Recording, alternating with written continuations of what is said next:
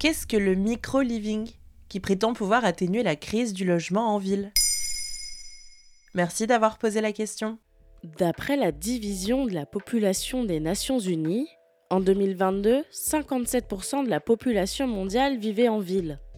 Ce chiffre ne fait qu'augmenter et devrait se rapprocher des 70% d'ici 2050.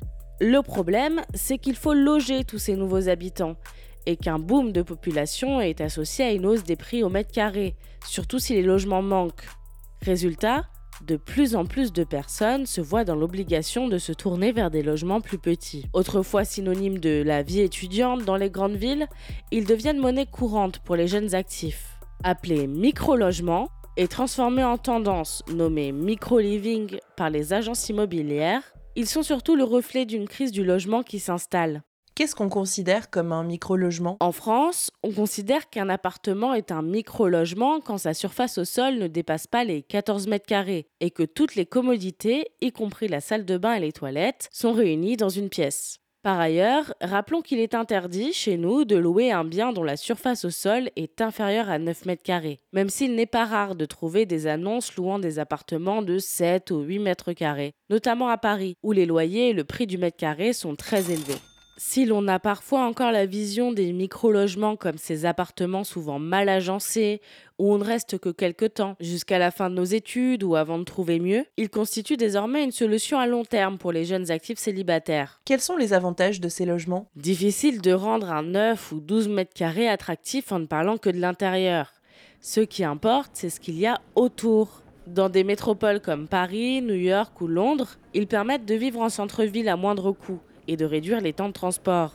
Certains partisans du micro-living mettent aussi en avant le fait que réduire notre surface habitable permet d'éviter la surconsommation. En effet, de manière très logique, moins on a de rangement, moins on va acheter, ou du moins accumuler. Enfin, l'argument écologique est souvent invoqué. Peupler un maximum du centre-ville ralentit l'étalement urbain ce qui permet une meilleure préservation des espaces verts entourant les villes. C'est vraiment plus économique et écolo alors? C'est là que ça peut coincer. En vérité, il faut bien faire la distinction entre un micro-living choisi ou subi. Avec un budget médian, un jeune actif pourra s'offrir un micro-appartement lumineux avec une belle hauteur sous plafond et au top de l'innovation en ce qui concerne l'aménagement de petits espaces, lits escamotables, bureaux rétractables et kitchenettes dernier cri. Par ailleurs, du côté de l'environnement, même si le micro-living peut ralentir l'étalement urbain, il augmente la densité de population et condense les émissions de gaz à effet de serre dans une zone plus restreinte, ce qui empire la pollution de l'air. De plus, une grosse densité de population en ville mène à l'apparition d'îlots de chaleur urbains, des zones où la température est plus élevée qu'à la campagne environnante, en raison des activités humaines et de l'urbanisation.